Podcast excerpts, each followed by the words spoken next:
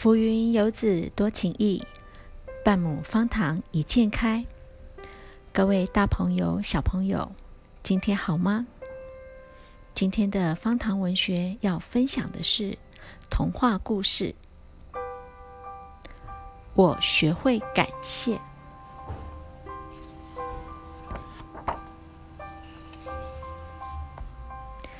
今天是大家一起去象果山玩耍的日子。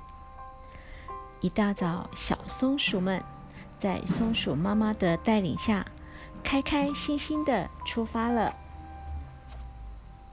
红色和黄色的叶子随风飘落。哇，好美的叶子啊！好漂亮！啊，是橡果，是我们最喜欢的橡果呢。咻！风刮起了，一阵风，下起了好多好多的橡果雨。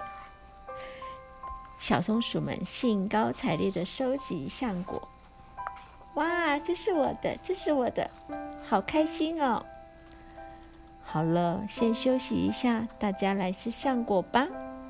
开动了，开动了，好好吃哦！咯吱咯吱咯吱，小松鼠们吃完橡果后，松鼠妈妈说：“你们刚才吃的橡果是那些树的果实哦。那里是爷爷的树，旁边的是奶奶的树，这里是爷爷的爸爸的树，在旁边的是奶奶的妈妈的树。”你们收集到的橡果，是你们的爷爷奶奶，还有爷爷奶奶的爸爸妈妈，在他们小时候为了你们而种下的哦。来，我们大家一起跟他们说谢谢吧。爷爷，谢谢你；奶奶，谢谢你；爷爷的爸爸，谢谢你。奶奶的妈妈，谢谢你。接下来就轮到你们喽。